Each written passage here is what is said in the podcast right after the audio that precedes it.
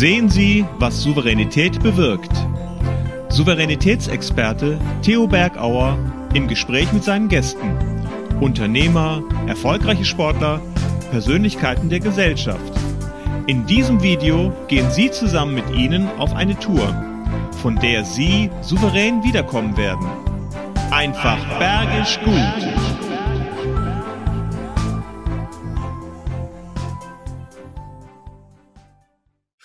Liebe die Berge, ich liebe die Menschen und ich liebe es. Geschichten. Geschichten über den Motorsport. Ja, mitgeschrieben zu haben und ganz nah dabei gewesen zu sein. Die Führung zu schaffen, ein Markensegment für sich zu erobern. In Führung zu bleiben und den Titel zu verteidigen, äh, wenn du den Meistertitel hattest und ihn verteidigen durftest. In seinem Team war ich dabei.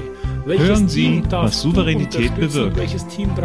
Souveränitätsexperte Theo Bergauer im Gespräch mit seinen Gästen. Unternehmer, erfolgreiche Sportler, Persönlichkeiten der Gesellschaft. In diesem Podcast gehen Sie zusammen mit Ihnen auf eine Tour, von der Sie souverän Lassen Sie neu wiederkommen aufleben. werden. Und hier ist er. Einfach bergisch gut. Jemand, der sehr, sehr schnell unterwegs ist und jemand, der Werksfahrer war. Herzlich willkommen, lieber Harald Demuth.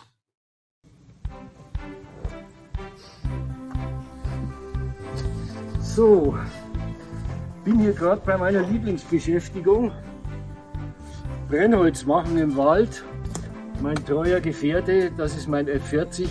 Leider kein Ferrari F40, aber der wäre im Wald auch nicht so ganz sinnvoll. Und ja, das ist eine schöne Tätigkeit. Für mich war das immer Sport. Nicht nur, dass er Wärme spendet, der Wald. Ja, und da machen wir heute weiter, aber Mensch, jetzt fällt mir was ein. Ich habe dem Theo versprochen, wir machen ja heute noch einen Podcast. Moment, dann gehe ich mal rein. Ja, herzlich willkommen, liebe Zuschauerinnen, liebe Zuschauer, wenn Sie uns sehen und äh, wenn Sie uns am Ohr haben, ein herzliches Grüß Gott auf der Tonspur. Heute ja, starten wir hinein in einen neuen Talk äh, und ich freue mich, dass ich einen Gast habe, den ich sehr schätze, denn dort konnte ich mit ihm auch in Führung gehen und ich konnte dankbar sein, in seinem Team zu sein, denn es geht um das Thema Motorsport. Viele kennen mich und wissen ja, dass ich Benzin im Blut habe und wir haben sehr viele schöne Dinge erlebt. Herzlich willkommen, lieber Harald. Hallo. Harald, ähm, Benzin im Blut und wenn wir jetzt mal schauen, Januar ist ja die Rallye Monte Carlo wieder eine der legendären Rallyes für wenige, die gar nicht wissen, was Rallye ist, aber Rallye Monte Carlo könnte vielleicht doch beim Anzahl der Zuhörer irgendein kleines Licht aufgehen, ist der Klassiker, der Einstieg in die Welt, in die, äh, in die Weltmeisterschaft. Und da gibt es immer Eisspione, ähm, die die Eisnoten schreiben. Warum braucht man sowas bei einer Winterrallye wie bei der Monte Carlo?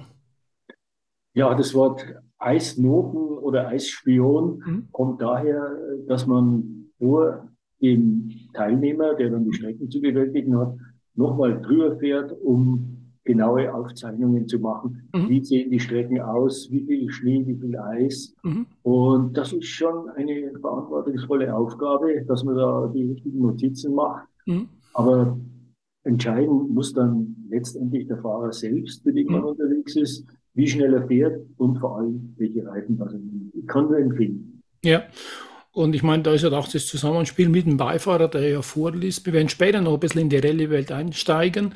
Und ich habe dieses Beispiel als Einstieg genommen, es für mich auch so eine Parallele ist zu situativen Führung.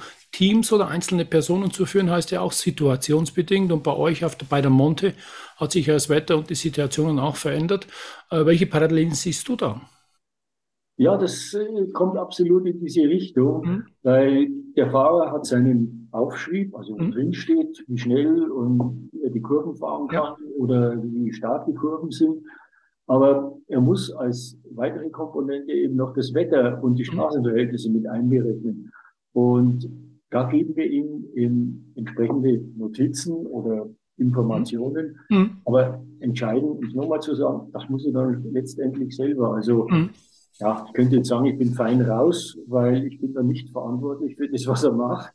Aber letztendlich äh, ist es dann doch ein großes Lob, wenn man dann von einem Walter Röhrl hört bei der Monte 1980, Mhm.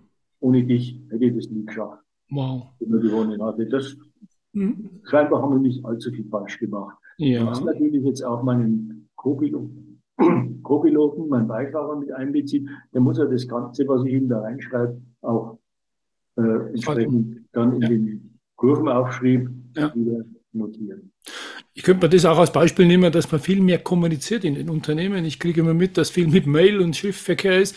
Schriftverkehr gab es bei uns im Rallye-Sport nicht, da wurde sehr viel miteinander kommuniziert, da wurden klare Ansagen, klare Kommandos gegeben. Das vermisse ich oft auch in der Industrie. Äh, wie siehst du das? Klare Ansagen, klare Ausführungen. Ähm, hast du auch das Gefühl, das wird alles schwammiger und bleibt mehr allen anderen überlassen, was sie tun? Äh, wir vermissen wenn ich jetzt sage wir, dann meine ich das mhm. ganz pauschal. Für, mhm. nicht nur Motorsport, sondern für jede ja, Art von im Leben eigentlich vermisse ich Entscheidungen. Ja. Und meine Maxime war eigentlich immer, ich muss entscheiden, mhm. während ich dann auf einer Wertungsprüfung fahre, relativ zügig, also da ja. kommt eine Kurve nach der anderen, muss ich entscheiden, was ich jetzt tue. Mhm. Und wenn die Entscheidung falsch ist, dann ist es ein Fehler dann hm. kann das äh, manchmal auch schwierige Folgen haben, aber letztendlich finde ich, es ist wichtiger, eine Entscheidung zu treffen, auch wenn man Gefahr läuft, dass die Entscheidung jetzt vielleicht falsch ist. Wir machen Rast mit Theos einfach bergisch guten Tipps. Raus aus dem Tal, raus aus dem Tal.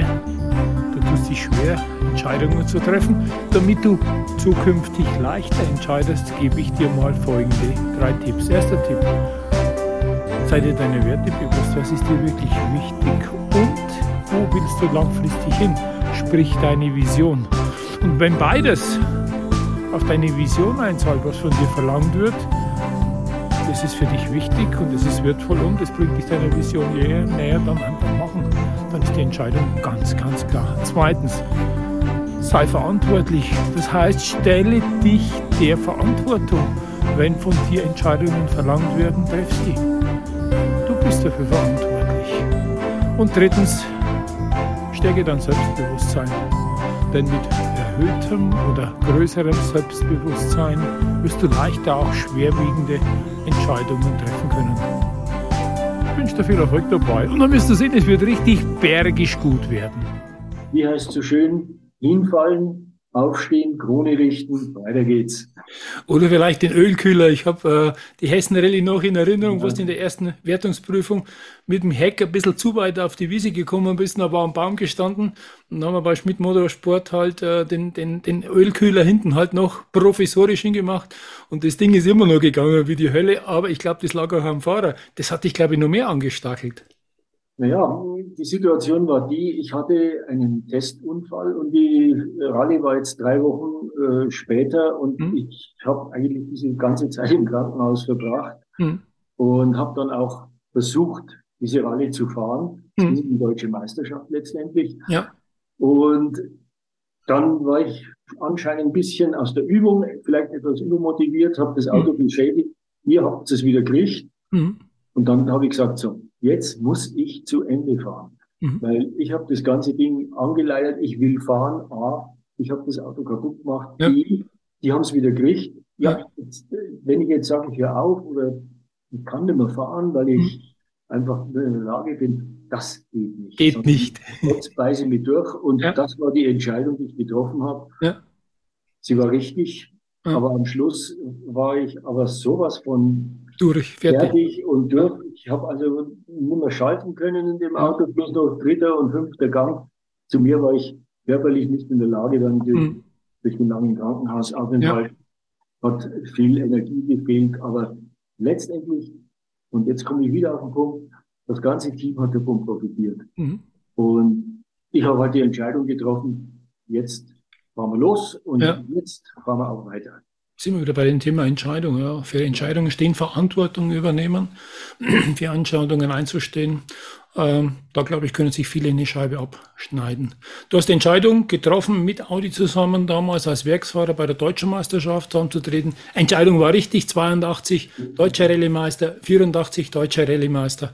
Europameisterschaftsläufe gefahren und dann bei der RAC Rallye äh, auch angetreten in der Weltmeisterschaft. Und da weiß ich ja von dir, das kann dir sehr, sehr gut äh, zu Stücken, weil die Landschaftscharakteristik so ähnlich ist wie bei uns im Fichtelgebirge. Und äh, wie siehst du da die Möglichkeit, dass man auch Vertrautes nutzen kann? Das ist ja bei Führung auch. Es ist vieles neu, aber es ist auch mal interessant, Vertrautes zu nutzen, Alters.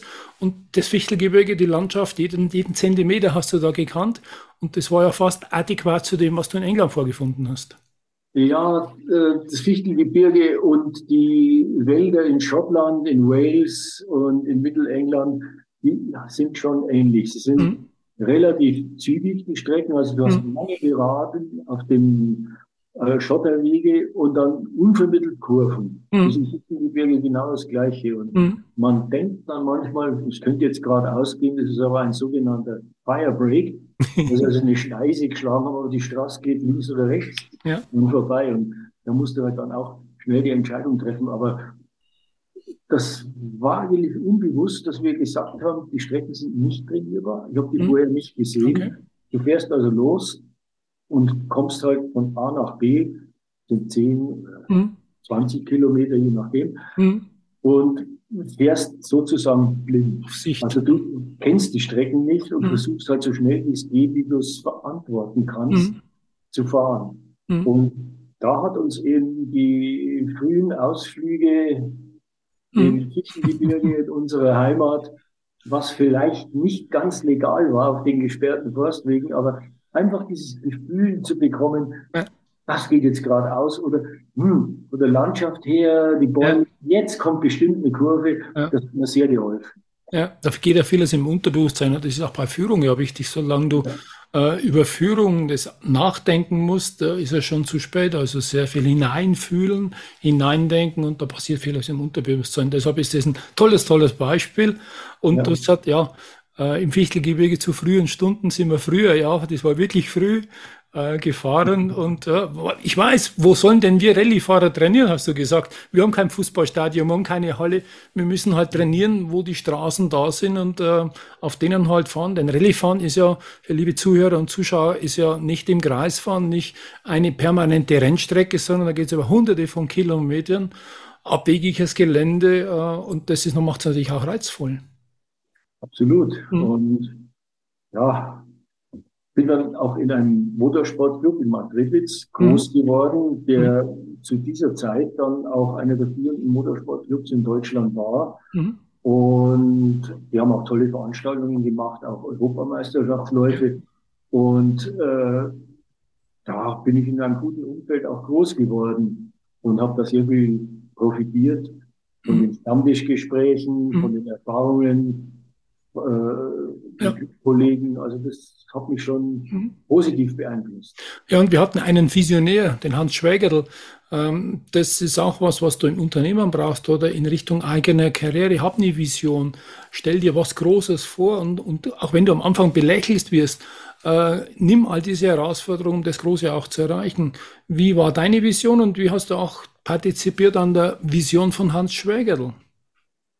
Also die Vision, die man selbst hat, äh, ist eigentlich die, dass man sagt, wie gut meine ich, dass ich selbst bin. Mhm. Äh, wenn ich jetzt auf der normalen Straße fahre und fahre irgendeine Kurve, äh, ist das vielleicht ein bisschen schwer zu übertragen, aber im, im Sport selber kam ich relativ bald zu dem Schluss, man möge mir jetzt meine Arroganz verzeihen. Ich sage, also das, was die können, das kriege ich auch hin. Mhm. Und wenn du dann in den ersten Wettbewerben bestätigt wirst, dass du sagst, es reicht, um vorne mitzufahren, mhm. das ist natürlich toll. Und wenn du dann noch einen Clubvorsitzenden hast, der praktisch in dieser Welt schon drin ist und dir auch den ein oder anderen Weg ebnen kann und sagt, mhm. freilich, da fährst du jetzt hin und da fährst mit und ich besorge dir dies und jenes, mhm. dann ist das natürlich mhm.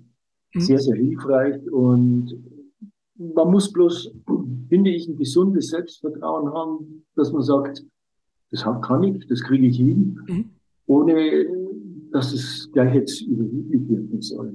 Ja, das stimmt schon, diese Abwägung ist eine Gratwanderung. Ähm, aber so einen Mentor im Business würde man sagen, man hat einen Mentor, der, der viel Wege aufmacht, der sein Netzwerk dir mit zur Verfügung stellt. Das ist halt im Motorsport auch wichtig, so einen Mentor zu haben. Und das ist unser Hans Schwegel gewesen. Leider gibt es ja ihn nicht mehr, es ist verstorben, aber wir haben ihm sehr, sehr viel zu verdanken in der Region. Und das ist schon toll, in dieser Zeit auch ihn mit gehabt zu haben. Und unser Unterpunkt ist auch Dankbarkeit oder Demut. Und ähm, wie du gestern auch gesagt hast bei einem Vortrag, ich glaube, nach längerer Zeit kriegt man erst mit, was wir ihm alles zu verdanken haben. Ja, der historische Rückblick, um das mal ein bisschen überspitzt zu sagen, die Retro-Perspektive, da werden wir viele Dinge erst klar, die du damals gar nicht mitnimmst oder mhm. mitkriegst. Zum mhm. Beispiel, ja, wie wir damals angefangen haben mit einem äh, Auto, was es in dieser Form nie gegeben hat, den Audi Quattro mit Vierradantrieb, mit Turbomotor. Wir konnten niemand fragen, wie habt ihr das gemacht? Mhm. Weil wir waren Pioniere. Ja. Und unser Ziel war, das Auto wettbewerbsfähig zu entwickeln, dann natürlich alles zu gewinnen, was es gibt. Aber ja, keiner hat daran gedacht, was wird in 10, 20 Jahren sein. Und jetzt, 40 Jahre später, rückblickend, muss ich sagen, wir waren nicht schlecht. Ja, mit Sicherheit. wir, dann ist das Teamsport. Ja. Natürlich habe ich als Fahrer die meiste Verantwortung, wenn die mhm. läuft, ja. Aber ohne das Team wäre ich nichts. Da gehören die mhm. Dazu, da gehört der Beifahrer dazu, ja. auch die Partner, Sponsoren, alle ja. zusammen. Ja. Und jetzt eben wieder rückblickend. Wir machen Rast mit Theos einfach bergisch guten Tipps. Raus aus dem Tal, raus aus dem Tal. Keine Zeit für eine Dankbarkeit zurückzublicken, wie es dir gelingt, dankbarer zu sein, demütiger zu sein. Dazu gebe ich dir mal folgende drei Tipps. Erster Tipp ist, nimm mir dir Zeit für einen Rückblick. Ja, wir sind so im Alltagstrott, so in der Routine, ja, so vielleicht im fachen Vorausschauen, was wir alles noch machen wollen und erreichen wollen.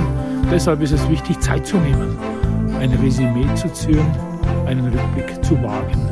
Zweiter Punkt ist, Wann warst du zum richtigen Zeitpunkt am richtigen Ort? Fünf Dinge, die dir einfallen, um darüber dann auch nochmal dankbar zu sein. Und drittens, wem du dankbar? Gibt es Gönner? Gibt es einen Mentor? Ja, gibt es Sponsoren? Gibt es ein Elternhaus? Gibt es Freunde? Gibt es vielleicht auch den Chef, der dich sehr, sehr weit gebracht hat? denn nichts ist selbstverständlich. Du wirst sehen, wenn du dankbarer bist, wird auch Dankbarkeit bei dir eingehen. Und das wird bergisch gut. Das war toll. Aber wenn damals, Anfang der 80er, im letzten Jahrtausend, wenn einer gekommen wäre, gesagt, pass auf, in 40 Jahren äh, kommt dann jemand und sagt, Mensch, erzähl doch mal, wie das damals war. Ich gesagt, wen interessiert, interessiert das, ja. 2022, ich habe noch Autos, was, was wird überhaupt sein? Ja. Und umso mehr freut es mich, wenn diese Geschichten lebendig sind. Ja, und die waren sehr lebendig. Da waren ja fast über, ja, fast 150 Leute, schätze ich mal, die da waren bei dem Vortrag, dem historischen. Und die waren alle begeistert. Und gerade in dieser schnelllebigen Zeit finde ich es genauso wie du sehr ehrenswert, mal Zeit innezuhalten und mal nachzudenken äh, wie ist das alles entstanden und welche Dinge vielleicht richtig funktioniert haben. Und du hast gesagt, auch, ich war halt am richtigen Zeitpunkt, am richtigen Ort damals, als diese Entscheidung gefallen ist bei Audi, dass wir einfach diese Revolution machen. Und das Thema heißt in Führung gehen und Audi wollte auch in Führung gehen. Die wollten einfach Premium-Hersteller werden und da war einfach diese Quattro-Technologie ausschlaggebend. Erzähl mal ein bisschen so ein paar Geschichten, wie das Ganze entstanden ist. Ja, jetzt, ich meine, in den Verträgen steht ja immer drin, Geheimhaltung, man darf nichts sagen. Nach 40 äh, Jahren und mehr erlaube ich mir das ein oder andere trotzdem zu erzählen. Also los ging das Ganze, indem ich die Möglichkeit hatte, Ende der 70er entweder zu Volkswagen Motorsport oder zu Audi zu gehen. Mhm. Bei Volkswagen war das Auto fertig, es war ein Golf, auch das Programm stand, Weltmeisterschaft, aber man munkelte, dass da bei Audi irgendwas im Busch ist. Mhm. Jetzt hat man natürlich sein Netzwerk, wie du gerade gesagt hast, und ich dachte mir, das klingt interessant. Mhm. Und habe mich dann entschieden, zu Audi zu gehen. Mhm. Wir fuhren zwei Jahre lang mit dem Audi 80 mit Frontantrieb, Viergang, 160 PS. mehr oder weniger gemütlich die Rallyes, haben aber zwischen den Veranstaltungen immer getestet und das war eine Granate, der Audi Quattro. Mhm. Ich hatte damals die Leistung, wir fingen so mit 320 PS an, mhm. habe mich wesentlich mehr beeindruckt als der Allradantrieb. Mhm. kam erst so im Laufe der Zeit, wo man sagt, ja klar, ich kriege ja die Kraft. Mhm. Und ist nur auf dem Boden, wenn ja. alle die Räder angetrieben sind. Ja. Und ich bin sehr viele Langstreckentests gefahren mhm. und hat also dann, glaube ich, von allen Testfahrern hatte ich mehr Kilometer auf der Uhr als die mhm. anderen alle zusammen, mhm. was mir dann wieder geholfen hat, mich im Auto auf Wettbewerbe zu fahren. Ja. Ja, das ist auch das, was wir unseren Führungskräften sagen. Trainiert Führung, macht Führung. Ihr könnt Bücher lesen, ihr könnt Seminare machen, aber trainieren heißt wirklich trainieren. Sportler trainieren permanent und deshalb ist es auch wichtig, seine Fähigkeiten weiter hochzuhalten und zu trainieren und nicht nur einmal zu machen, sondern das eben ins Unterbewusstsein abzuspeichern, so wie es das du ja gemacht hast, durch, durch die vielen, vielen Testfahrten, genau das Handling, das Verständnis fürs Fahrzeug zu bekommen. Ja. Mhm. Ja, und dann gab es ja auch so eine Geschichte, irgendwo, ich habe das Video mal geschaut, äh, da bist du eine Skisprungschanze hoch. Und äh, wer sagt ja auch bei uns in, in Führungskreisen, du musst sichtbar werden, du musst markant sein. Und das war schon eine markante Story damals, mit dem Auto eine Skisprungschanze hochzufahren und zwar mit dem Quattro, mit dem 100er damals, 100er Quattro. Ja, das war eigentlich eher dann äh, am Ende meiner Karriere oder Laufbahn bei Audi. Ich war also neun Jahre war ich in Ingolstadt dann richtig verbandet als Werksfahrer. Mhm. Und dann kam die Werbeagentur auf die Idee, eben immer eingedenk der Tatsache, wie können wir demonstrieren, was der Allradantrieb alles kann. Wir fahren eine Skisprungschanze hoch. Mhm. Wurde überall abgelehnt, weil unmöglich. Und wie dann die Drähte zu mir kamen, das weiß ich jetzt wirklich mhm. nicht mehr, aber okay ich habe halt gesagt, ja, warum denn nicht? Das sollte man mal probieren. Weil ich auch durch Einsätze, Paris-Dakar oder irgendwas, da fährt man dann auch schon mal eine Bühne hoch äh, oder mit Geländewagen. Mhm. Ich habe auch viele Lehrgänge gemacht für Offroad. Mhm. Und das heißt also, die Steigung, dachte ich, das muss gehen. Wir waren dann zu Testzwecken in Österreich. Reckenbach-Werner sind dann in der Liftspur hochgefahren, bis es also nicht mehr möglich war. Und diese Steilheit war in etwa gleich mit der Sprungschanze. Und dann dachte ich mir, warum soll das nicht gehen? Mhm. Und mir wurde dann nur einen Moment, wurde ich dann schon ein bisschen unsicher, wie wir an der Schanze waren. Das war übrigens in Finnland, mhm. Kuopio, noch nördlich von Lahti, das kennt man ja vielleicht. Ja. Fahren wir mit dem Lift hoch, neben mir drei, vier Entscheidungsträger gehen aus dem Lift raus, schauen da runter und jeder, der diesen Blick kennt, weiß, wie das ist. Und dann sagen die zu mir, und Herr Demut, geht das? Und ich konnte ja nicht mehr zurück. Sind ja. wir bei dem Thema Entscheidungen. Entscheidung ist schon längst getroffen, das muss gehen. Ja. Und sage ich, was soll da nicht gehen? Ja. War mir aber in dem Moment auch nicht sicher, aber gut, so ist das. Ja, dann sind wir ja, Harald, jetzt äh, einen Zeitsprung, weil ich dir die Geschichte gerade aus den Rippen geleiert habe. Äh, was waren so noch wichtige Meilensteine? Am Anfang waren wir ja hängen geblieben, dieses ja, Erlkönig in Anführungszeichen, den Quattro mal zu testen. Entstanden ist das Ganze aus dem Iltis. Äh, und dann gab es ja die ersten Läufe dazu. Und ich glaube, interessant war auch der Turbomotor, oder? Turbo war ja damals auch noch nicht so gang und gäbe.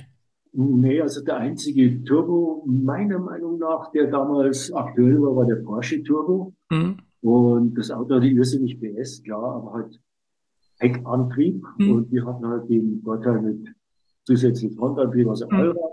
Und einzige Nachteil, das Auto war also in engen Kurven auf Asphalt, war ein bisschen unhandlich, weil halt der ganze Motor mit Getriebe vor der Vorderachse war. Mhm. Und dann gab es die Evolution, das mhm. war Sportquadro.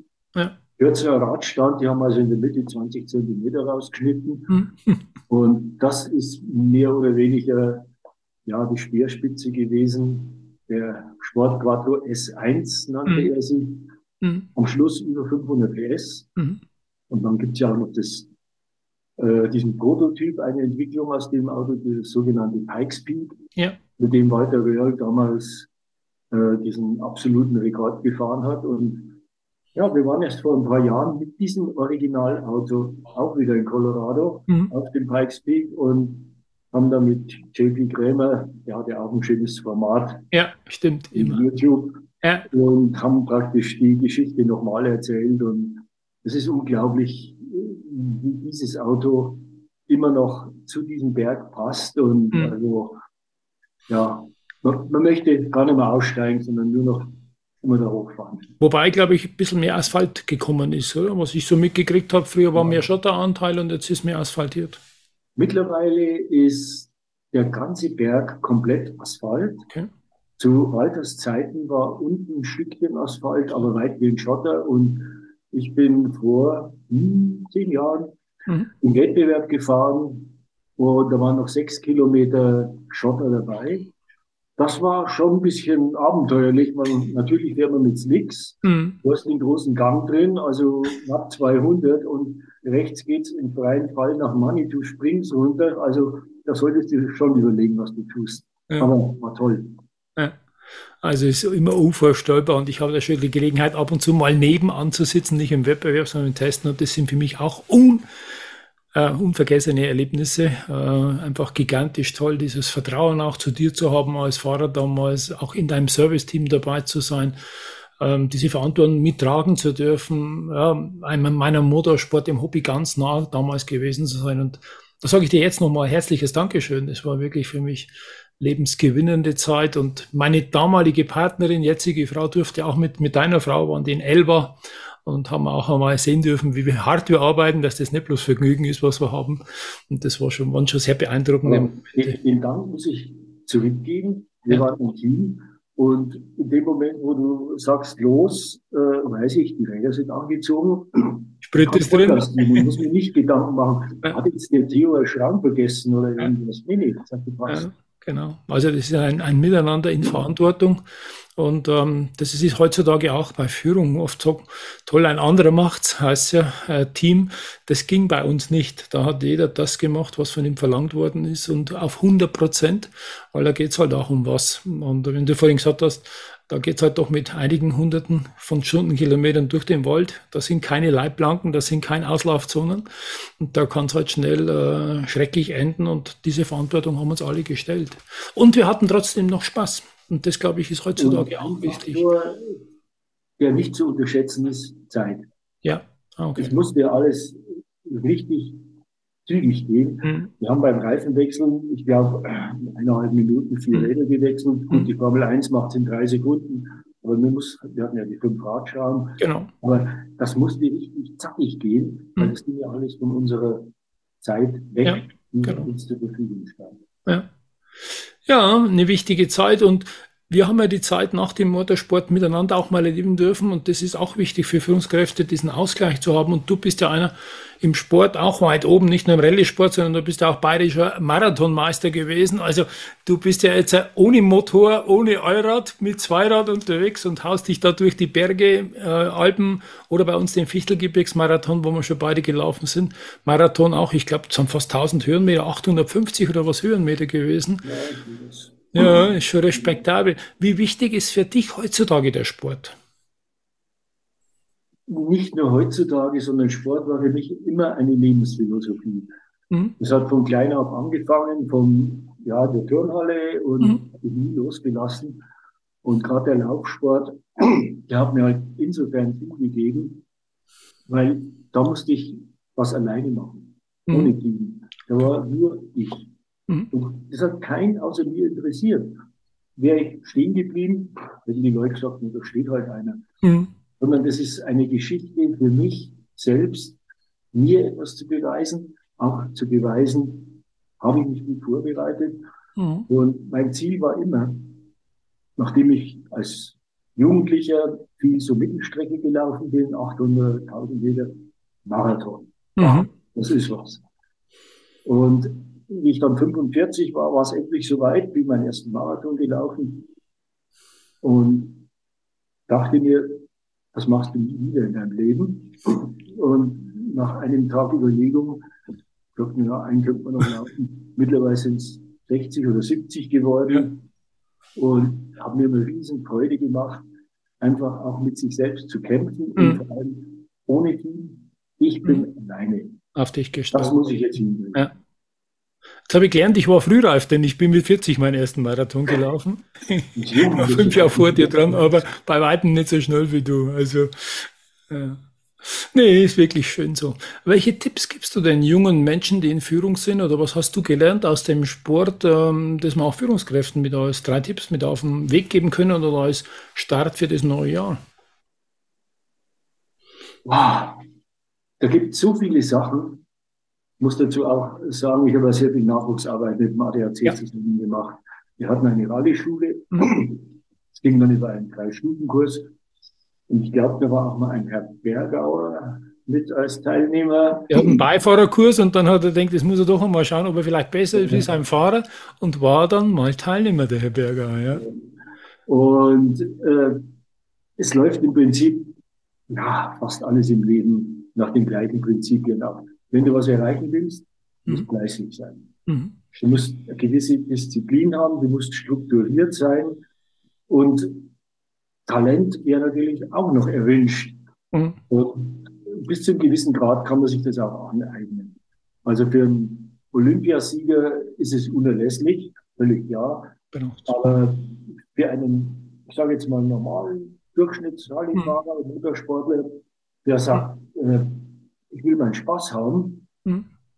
äh, ist das Talent erwünscht, aber nicht unbedingt erforderlich. Das sind andere Sachen mhm. in der Priorität. Mhm. Und letztendlich ist es auch ein teurer Sport. Ja. Aber grundsätzlich, wenn die Struktur stimmt, die Bereitschaft, die Hingabe, das sind schon mal wichtige Voraussetzungen, mhm. um nach vorne zu kommen. Super. Ja, da haben wir ein großes Vorbild. Ähm, du bist und bleibst mein Vorbild. Ich habe auch noch eine zu Weihnachten eine Geschichte mit dir erlebt, wo du gesagt hast, komm, ich laufe mal von dem, wo du wohnst, Waldeshof nach Waldsausen. Ich glaube, das sind vielleicht so 30 Kilometer, 35 Kilometer querbeet und komme zur Christmette. Also du bist dann nachts irgendwo weggelaufen, um in Waldsausen den Heiligen Abend bei uns in der Basilika zu verbringen. Also das hat, glaube ich, auch sehr viel mit Dankbarkeit, ja, mit an irgendetwas, für was dankbar sein und dem Dank auch zurückzugeben. Und deshalb schätze ich dich, dass du mit beiden Füßen auf dem Boden geblieben bist, immer noch ein guter Freund bist und wir schöne Zeiten miteinander haben. Und ich wünsche mir, dass wir weiterhin noch schöne, schöne Stunden haben. Dann bedanke ich mich. Hab eine schöne Zeit und bis bald mal wieder. Okay. Ciao, Harald. Das war der Podcast Was Souveränität bewirkt. Wie hat Ihnen die Tour mit unseren Gästen gefallen? Nun wünschen wir Ihnen viel Freude beim Umsetzen. Es ist bergisch gut, wenn Sie den Podcast weiterempfehlen, teilen und auch gerne liken. Vielen Dank fürs Zuhören und bis zur nächsten Folge Was Souveränität bewirkt.